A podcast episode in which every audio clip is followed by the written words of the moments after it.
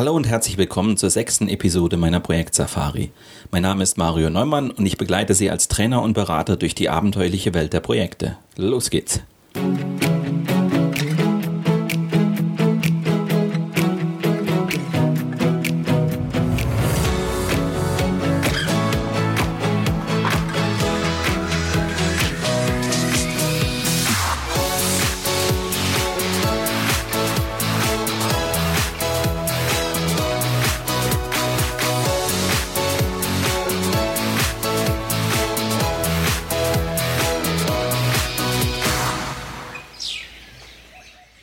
In der heutigen Sendung nehmen wir uns nochmal unseren Projektplan vor. Denn, machen wir uns nichts vor, in vielen Projekten stehen wir als Projektleiter unter einem massiven Termindruck.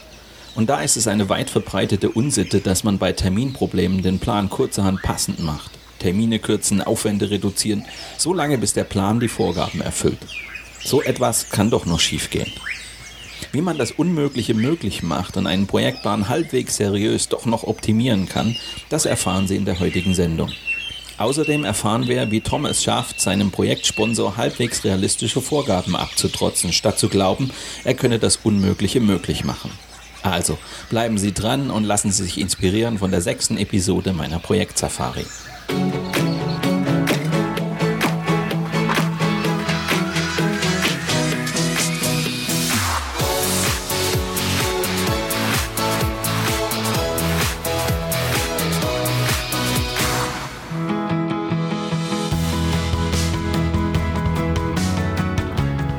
Safari. Folge 6. Die Reisepläne werden optimiert. Zeiten kürzen und Kosten einsparen. Eine junge, ambitionierte Projektleiterin hat die Aufgabe, in der Auftragsabwicklung eines großen Chemiekonzerns eine neue Standardsoftware einzuführen. Zusammen mit ihrem Team erstellt sie einen Projektplan, der eine zwölfmonatige Laufzeit vorsieht. Als sie den Plan dem Management präsentiert, fordert man von ihr, die Projektlaufzeit um zwei Monate zu kürzen. Sonst werde die Software nicht rechtzeitig zum Wechsel des Fiskaljahres fertig und die Umstellung erheblich aufwendiger ausfallen. Kein Problem, entgegnet die Projektleiterin, das Projekt lasse sich auch in zehn Monaten schaffen. Ein typischer Anfängerfehler. Wer realistisch geplant hat, kann die Laufzeit eines Projektes nicht einfach um zwei Monate zusammenstreichen. Auch sollte ein Projektleiter immer damit rechnen, dass das Management den präsentierten Projektplan in Frage stellt. Es liegt in der Natur der Sache, dass ein Plan von den Vorstellungen des Auftraggebers, der sich mit den Details niemals befasst hat, abweichen kann. Nur, der Projektleiter muss dem Auftraggeber klipp und klar sagen, wenn ein Änderungswunsch nicht umsetzbar ist. Wer stattdessen das Unmögliche zusagt, kann seinen mühsam erarbeiteten Projektplan in den Papierkorb werfen. Ganz abgesehen davon, welchen Eindruck hinterlässt ein Projektleiter bei seinem Management, wenn er mal ebenso wie auf einem türkischen Bazar die Projektlaufzeit um 20 Prozent reduziert? Die Projektleiterin des Chemiekonzerns hätte den versammelten Managern vor Augen führen sollen, dass sie realistisch geplant hat und die Laufzeit nicht einfach kürzen kann. Statt kampflos die Straffung des Terminplans hinzunehmen, hätte sie durch Verhandlungen das Optimum für ihr Projekt herausholen müssen – ein höheres Budget, einen geringeren Projektumfang, mehr personelle Ressourcen. Dank ihres solide erarbeiteten, nachvollziehbaren Projektplans hätte sie gute Argumente auf ihrer Seite gehabt, und den anwesenden Managern wäre es schwer gefallen, die Forderungen abzulehnen. Dem voreiligen Zugeständnis folgt der nächste, nicht weniger typische Fehler. Die Projektleiterin steht nun vor dem Projektplan und fragt sich, wie sie die Laufzeit von zwölf auf zehn Monate kürzen soll. Anhand des Meilensteinplans überlegt sie, wie lange die einzelnen Hauptaufgaben unter den neuen Gegebenheiten dauern dürfen. Kurzerhand notiert sie hinter ihre Meilensteine neue Zeiten und Termine. Zufrieden blickt sie auf ihr Werk. Super, das geht voll auf. Die Software wird in zehn Monaten eingeführt. Auf den ersten Blick sieht ein solchermaßen gekürzter Plan nicht weniger plausibel und solide aus als der Ursprungsplan. Die Beteiligten akzeptieren ihn in der Regel, obwohl er sich in einem entscheidenden Punkt geändert hat. Die ursprüngliche Planung hatte auf realistisch geschätzten Zeiten basiert, während sich die Fristen im neuen Plan einer externen Vorgabe unterordnen. Die Projektleiterin gab den Aktivitäten des Meilensteinplans jeweils exakt die Dauer, die den gewünschten Endtermin ermöglichte.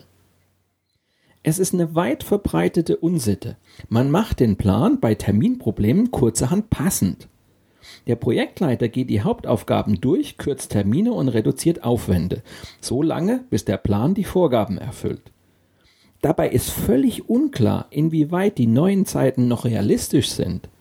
Fast immer rächt sich diese Vorgehensweise und bringt das Projektteam in Teufels Küche. So auch bei dem Projekt im Chemiekonzern. In den folgenden Wochen und Monaten gerät die Projektleiterin zunehmend in Bedrängnis. Sie reißt einen Meilenstein nach dem anderen und die Verzögerungen potenzieren sich. In ihrer Not verhängt sie Urlaubssperren, ordnet Überstunden an und opfert damit endgültig die Motivation ihres Teams, das schon längst nicht mehr an den Endtermin glaubt. Gleichzeitig verspielt die Projektleiterin ihren Kredit beim Auftraggeber, weil sie hartnäckig jeden Änderungswunsch abwehrt, aber gleichzeitig keine Gelegenheit auslässt, um ihr Projektteam aufzustocken. Bald schon genießt ihr Projekt den Ruf eines schwarzen Lochs, in dem die Ressourcen verschwinden, ohne dass irgendein Effekt sichtbar wird. Eine solche Situation droht immer dann, wenn ein Projektleiter ohne zeitlichen Reserven handeln muss. Je weniger Spielraum er hat, desto aggressiver und verbissener agiert er. Um den Plan halten zu können, setzt er sein Team unter Druck und blockt jeden noch so kleinen Zusatzwunsch seines Auftraggebers rigoros ab. Das lässt ihn unnachgiebig, aggressiv und stur wirken. Die verkorkste Zeitplanung erzwingt von ihm Verhaltensweisen, die ihm selbst zuwiderlaufen und durch die er nicht nur seine Mitarbeiter demotiviert, sondern auch seinen guten Ruf als Projektleiter verspielt. Pufferzeiten intelligent einsetzen. Eine Planung sollte, wie in Folge 5 aufgeführt, stets realistisch und nachvollziehbar sein. Jeder erfahrene Projektleiter weiß aber auch, dass die Dinge nie exakt nach Plan verlaufen werden. Lieferschwierigkeiten, Krankheitsfälle, widrige Bedingungen, menschliches Versagen. Das Projektabenteuer birgt jede Menge Überraschungen. In solchen Situationen kann ein gewisser Zeitpuffer Gold wert sein. Es hat sich daher bewährt, insbesondere vor wichtigen Meilensteinen eine Reserve einzuplanen, um Vorhergesehenes abzufangen und so den Meilenstein trotzdem termingerecht erreichen zu können. Konkret kann der Projektleiter zum Beispiel einen Puffer in Höhe von 10% der kalkulierten Zeit entweder dem ganzen Projekt oder, was sinnvoller ist, einzelnen Projektphasen zuordnen.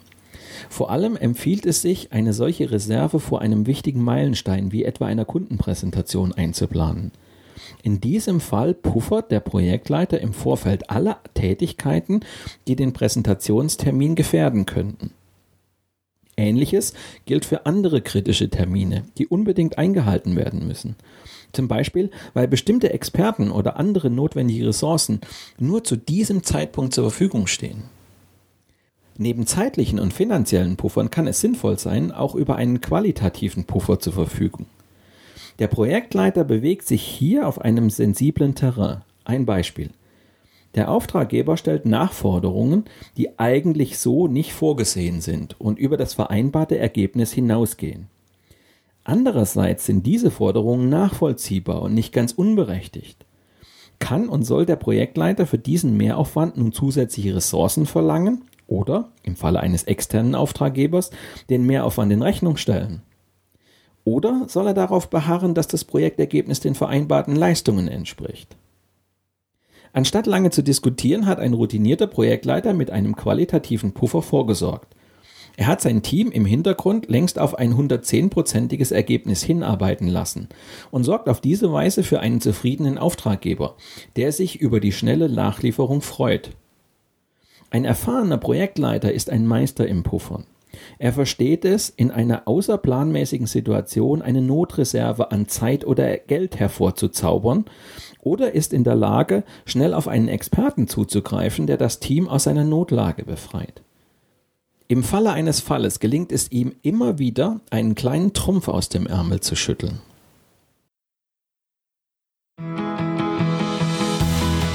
Den Projektplan optimieren.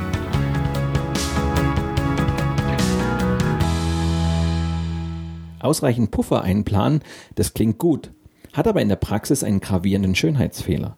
Die Wahrscheinlichkeit ist groß, dass der Auftraggeber die Notwendigkeit einer solchen Reserve nicht einsehen will und dem Projektleiter die Pufferzeiten am Ende wieder abtrotzt.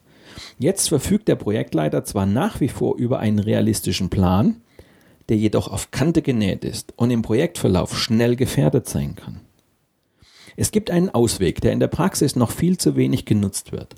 Praktisch immer enthält der Projektplan noch verborgene Reserven, die sich durch eine Optimierung der geplanten Abläufe erschließen lassen.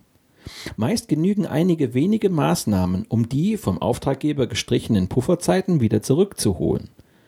Der Projektleiter diskutiert hier mit seinem Team folgende Fragen. Gibt es Zeitreserven, die wir kürzen oder ganz herausnehmen können? Können wir bestimmte Arbeiten weglassen, ohne das Projektergebnis zu gefährden? Lassen sich bestimmte Aufgaben schneller erledigen als ursprünglich vorgesehen? Welche Arbeitspakete lassen sich gleichzeitig statt nacheinander erledigen? Welche Arbeitsschritte können wir zusammenlegen? An welchen Stellen können wir mit Überstunden für eine schnellere Projektabwicklung sorgen? Sorgen bessere Arbeitsbedingungen für mehr Effizienz? Lässt sich durch den Einsatz von erfahrenen Kollegen Zeit einsparen? Aus den Antworten ergibt sich ein Bündel an Maßnahmen, die das Team bewertet und priorisiert. Der besondere Charme dieser Maßnahme liegt darin, dass sie das Projekt beschleunigen, ohne zusätzliche Kosten zu verursachen. Das Team kann sie deshalb umsetzen, ohne viel darüber zu reden oder gar den Auftraggeber einzubeziehen.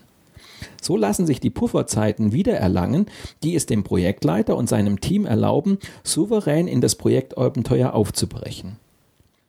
Nur wenn die kostenlosen Maßnahmen nicht ausreichen, um den notwendigen Puffer aufzubauen, sollte der Projektleiter einen Schritt weiter gehen und mit seinem Team auch Maßnahmen erörtern, die zusätzliche Ressourcen erfordern. Hierbei helfen folgende Fragen. Können wir mit zusätzlichen Ressourcen unsere Schlagkraft erhöhen? Gibt es Arbeitspakete, die wir an externe Dienstleister vergeben können? Lassen sich unsere Lieferanten dazu bewegen, früher zu liefern? Können wir Experten einkaufen, die uns mit ihrem Know-how weiterhelfen? Klar ist, dass die hieraus resultierenden Maßnahmen eine Budgeterhöhung nach sich ziehen und deshalb mit dem Auftraggeber abgestimmt werden müssen. Wenn auch das nicht ausreicht, bleibt nur noch eine Möglichkeit. Der Projektleiter verhandelt mit dem Auftraggeber über die Reduzierung des Leistungsumfangs.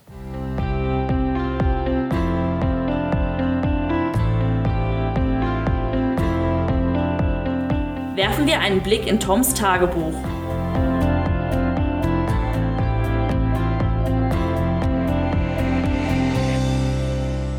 Wenn ich mir unseren Projektplan anschaue, wird mir Angst und Bange. Der weicht völlig von dem ab, was Hans-Joachim eigentlich will. Eine lauffähige Software bis Jahresende. Aber das kann ich ihm unmöglich sagen. Also habe ich mich mal wieder mit Karin beraten. Wenn du Hans-Joachim jetzt nicht sagst, dass wir seine Vorstellungen in einigen Punkten nicht umsetzen können, dann trittst du deine eigene Planung in die Tonne, warnt sie mich, als ich hier meine Angst vor Hans-Joachim schildere. Wenn ich dann versuchen würde, das Unmögliche möglich zu machen, wäre mein Burnout ja wohl vorprogrammiert. Ihr Ratschlag? Wir müssen uns Alternativen überlegen. Das gebe zwar auch Ärger, sei aber immer noch besser, als später kläglich zu scheitern. Sie hat es nicht so direkt gesagt, aber es klang durch. Es wäre auch dem Team gegenüber nicht fair, wenn ich jetzt kneife. Besser jetzt als später. Sie hat ja recht. Vielleicht sollte ich erst einmal mit Eberhard reden, schließlich ist er mein Auftraggeber. Außerdem kann ich bei ihm auf mehr Verständnis hoffen. Zwei Tage später schreibt Tom in sein Tagebuch. Manchmal kommt es anders als erwartet. Heute habe ich Eberhard unseren Projektplan vorgestellt. Ich war mitten in meinen Ausführungen, als Hans-Joachim in die Besprechung platzte. Er wollte die Gelegenheit nutzen, sich aus erster Hand über den Stand der Dinge zu erkundigen. Soweit, so gut. Nur eigentlich wollte er hören, dass wir bis Jahresende fertig werden. Stattdessen erfuhr er nun, dass in meinen Augen und laut meiner Planung eine Einführung der Software bis Jahresende realistisch nicht möglich ist. Da bekam er einen seiner Anfälle. So langsam gewöhne ich mich daran. Das muss doch gehen, hat er sich echauffiert.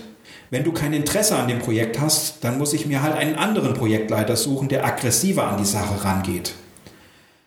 Ich entgegnete ihm, dass ich mit meinem Team alles sorgfältig durchgeplant habe und mich nach wie vor mit dem Projekt identifiziere.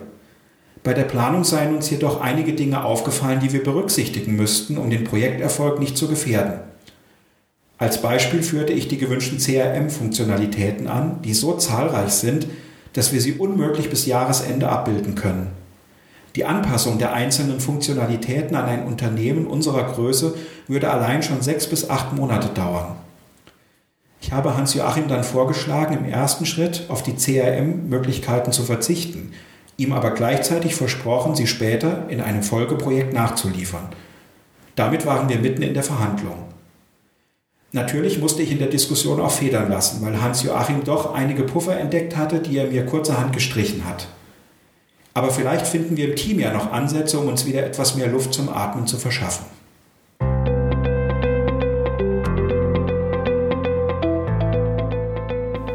Einige Dinge, die Tom klar geworden sind.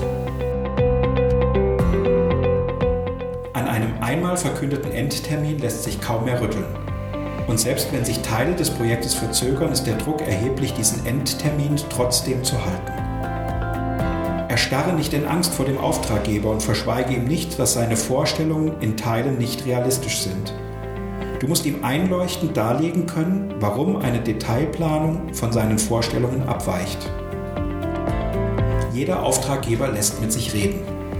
Du musst ihn nur davon überzeugen, dass er zu dem von ihm geplanten Preis oder in der von ihm geplanten Zeit nicht die Qualität erhält, die er sich eigentlich wünscht. Du musst deinem Auftraggeber sofort Alternativen anbieten, damit er nicht auf seinen enttäuschten Erwartungen sitzen bleibt. Hierbei helfen dir die Prioritäten, die du ihm vor einigen Wochen in der Projektskizze abgerungen hast.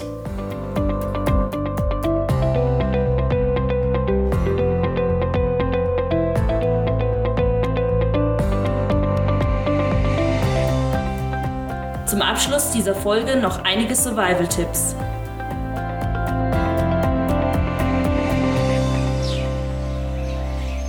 Wenn Sie als Projektleiter Ihre Pläne dem Auftraggeber präsentieren, sehen Sie sich mit einiger Wahrscheinlichkeit mit der Forderung konfrontiert, das Projekt schneller als geplant abzuschließen. Sie gefährden jedoch den Projekterfolg, wenn Sie nun einfach nachgeben und versuchen, das Unmögliche möglich zu machen. Bedenken Sie, Ihre Planung weicht zwangsläufig von den Vorstellungen Ihres Auftraggebers ab. Schließlich haben Sie im Detail geplant und nicht er. Bedenken Sie auch, auf Papier lässt sich ein Projektplan gut kürzen. Die Realität ist da weniger flexibel. Stehen Sie zu Ihrer Planung und scheuen Sie sich nicht vor einer Auseinandersetzung mit Ihrem Auftraggeber. Erläutern Sie ihm, warum Ihre Planung von seinen Vorstellungen abweicht. Nehmen Sie die Straffung Ihres Terminplans nicht kampflos hin, sondern holen Sie durch geschicktes Verhandeln das Optimum für Ihr Projekt heraus. Rufen Sie Ihr Team zusammen und diskutieren Sie Optimierungspotenziale, wenn Sie das Projekt beschleunigen müssen oder zusätzliche Pufferzeiten benötigen. Sorgen Sie für ausreichende Puffer, um unvorhergesehene Ereignisse abfangen zu können. Nur so können Sie auch erreichen, dass Fehler da bleiben, wo sie hingehören, hinter den Kulissen. Setzen Sie die Puffer gezielt an den Stellen ein, an denen eine Verzögerung im weiteren Projektverlauf am meisten wehtut. Diese und viele weitere Survival-Tipps können Sie auch in meiner Projekt-Safari-App nachlesen.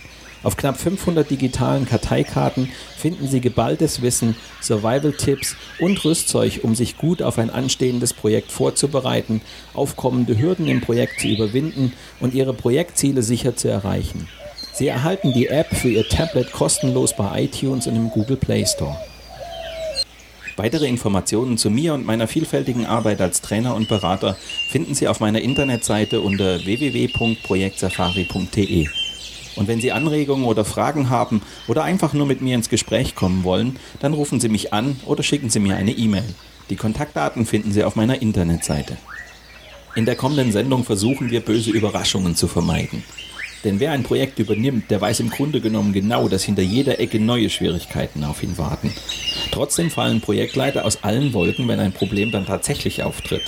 Das muss nicht sein. Wir sollten uns gegen absehbare Risiken wappnen, anstatt die Augen vor ihnen zu verschließen. Mit diesem Ausblick endet die sechste Episode meiner Projekt-Safari. Danke fürs Zuhören, empfehlen Sie mich weiter und bleiben Sie mir auch während der kommenden Episoden treu.